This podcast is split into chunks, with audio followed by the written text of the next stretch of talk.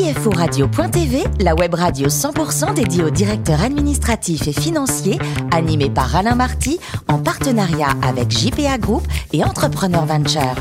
Bonjour à toutes et à tous, bienvenue à bord de CFORadio.tv. Vous êtes plus de 11 000 DAF et dirigeants d'entreprise à nous écouter chaque semaine passionnément en podcast à mes côtés.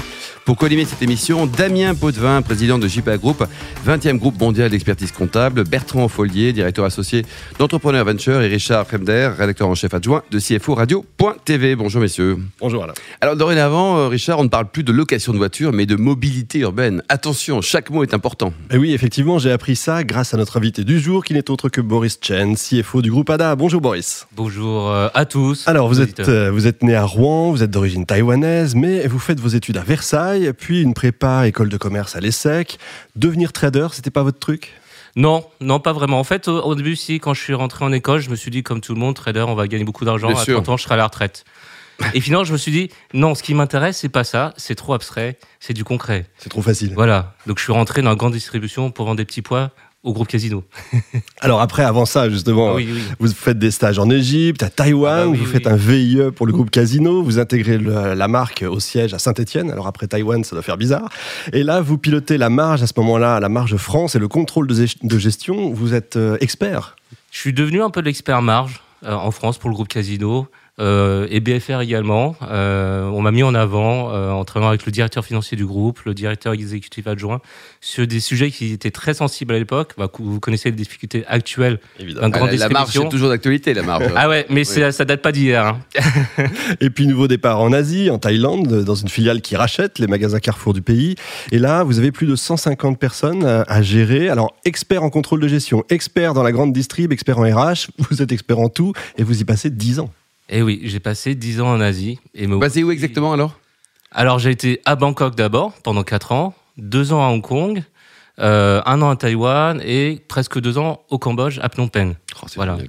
Et enfin, après une année sabbatique, parce qu'il faut quand même euh, découvrir les joies de la paternité, et euh, vous passez un petit coup de main en tant que CFO pour un conglomérat cambodgien, s'il vous plaît, qui veut s'implanter dans un groupe de distrib. Vous revenez en France, c'est très récent en fait, pour prendre en main les destinées financières du groupe ADA.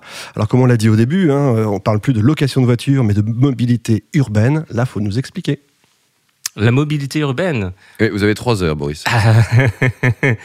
non mais pour la faire courte, on parlait historiquement de loueurs de voitures, ce qui est assez réducteur aujourd'hui, parce qu'on a de nouveaux services qui sont proposés pour répondre à une problématique des Français, sur tout le territoire français, en zone urbaine ou en zone rurale. Donc pour la faire courte, en zone urbaine à Paris, maintenant vous avez City Scoot ou des scooters électriques, des trottinettes électriques, des vélos électriques. Demain, je vous dis pas, c'est pas un scoop, mais peut-être qu'à on sera là-dessus avec nos voitures en libre service. Oui. Et en zone rurale, il y a aussi d'autres problématiques qu'on ne répondra pas avec les mêmes services. Mais par exemple, on a lancé un service qui s'appelle Point Lock euh, pour qu'il y ait des voitures à disposition de tout le monde dans toute la France. Donc c'est très complémentaire du réseau classique ADA. Quoi, Voilà, Oui. tout à fait. De marque créée, quoi. Exactement. Le groupe, il appartient à qui alors? Qui sont les, les heureux actionnaires de cette, de cette belle société?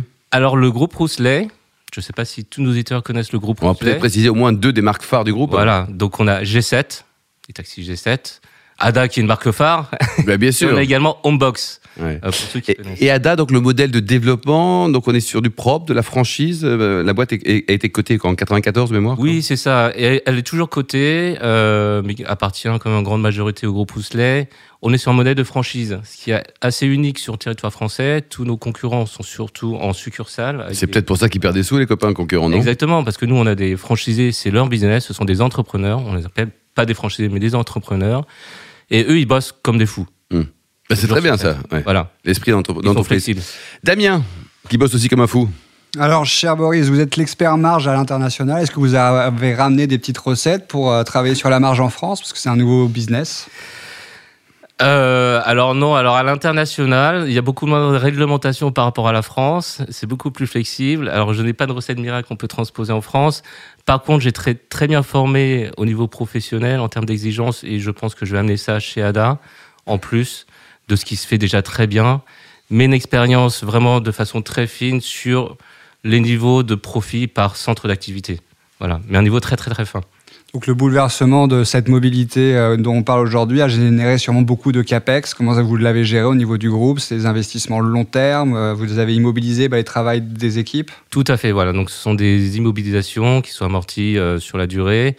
Parce que bien entendu, on investit aujourd'hui dans les nouvelles applications, ce qui peut coûter des millions. Les revenus, aujourd'hui, on va être honnête, ils sont pas là. Mais on a quand même des chiffres très encourageants, avec des chiffres d'affaires qui croissent de 20% d'un mois sur l'autre. Donc c'est très encourageant. Et on a de plus en plus de gens qui sont intéressés par ce business dans- au sein de notre réseau. Et donc j'imagine que dans le réseau, vous avez dû mettre en place, ou vous êtes en cours de mettre des nouveaux indicateurs pour monter un peu les, entre guillemets, les performances financières de chaque nouvelle activité? Tout à fait. Alors je suis réveillé un mois. Oui, un mois, c'est un peu récent. Donc c'est en cours. C'est en cours. Donc gros travail en ce moment, alors c'est euh, c'est hyper intéressant. Vous avez déjà vu un petit peu les, les différences éventuellement de sérieux entre les franchisés et les franchiseurs hein, au niveau du réseau? Niveau de série, qu'est-ce que vous entendez par là En termes de remontée d'informations, vous avez euh, une uniformité sur les remontées d'informations? Oui, alors c'est comme je dirais comme dans la grande distribution, je suis habitué hein, à gérer des milliers de points de vente. Euh, Il y a toujours des bons et des mauvais, Ouais, c'est ça. Et mais il y a beaucoup de bons parce que ce sont des, quand même des franchisés, c'est leur business, puis c'est leur intérêt. et ça c'est leur intérêt. Donc Ouais. euh, ils suivent. Alors il y en a qui sont très très bien organisés, qui ont une dizaine de franchises, qui ont leur comptable, etc. Et là ils connaissent leur chiffre par cœur. Il y a les nouveaux qui ont moins de trois mois. Et là c'est plus difficile, Ouais. mais on les accompagne. D'accord. Et vous faites un petit peu de benchmarking sur vos concurrents qui sont euh, Blablacar, ce type de euh, vraiment mastodonte qui arrive, qui casse tout le marché, un peu low cost? Ah bah regarde tout le monde bien entendu. Euh, vous êtes préparé, ça y est, vous êtes prêt à Ah oui, affronter. Tout le euh, monde est, est dans notre radar, on se positionne, on l'a présenté notamment samedi lors de la convention qu'on a eu, notre convention qui a lieu tous les ans à Deauville, à nos franchisés, sur notre positionnement qui historiquement était traditionnel. Et aujourd'hui, on est perçu comme les blablacars en termes d'image. Puisqu'on a revu notre charte graphique il y a deux ans. Alors, je ne sais pas si vous avez fait attention. Si, si, bien sûr que oui. Voilà. Donc, euh, il y a eu un gros travail pour revoir la charte graphique avec le, le petit signe Wi-Fi à côté de ADA qui change de la voiture. Avant, c'était la voiture. Maintenant, c'est le Wi-Fi qui apparaît sur notre logo. Ouais. Mobilité, technologie. Bertrand, Ce que je voulais savoir, c'est vous faites partie donc d'un groupe, vous êtes une société cotée, est-ce que ça pose des problèmes? Aucun. en termes de gestion de financement, par exemple? Non, non, Est-ce que, aucun. est-ce que vous- la trésorerie est gérée par vous, elle est gérée au niveau groupe? Alors oui, on, est un groupe quand même, euh, un groupe Rousselet qui vous c'est euh, très intégré. Et il n'y a aucun souci de finance au niveau du groupe que vous connaissez.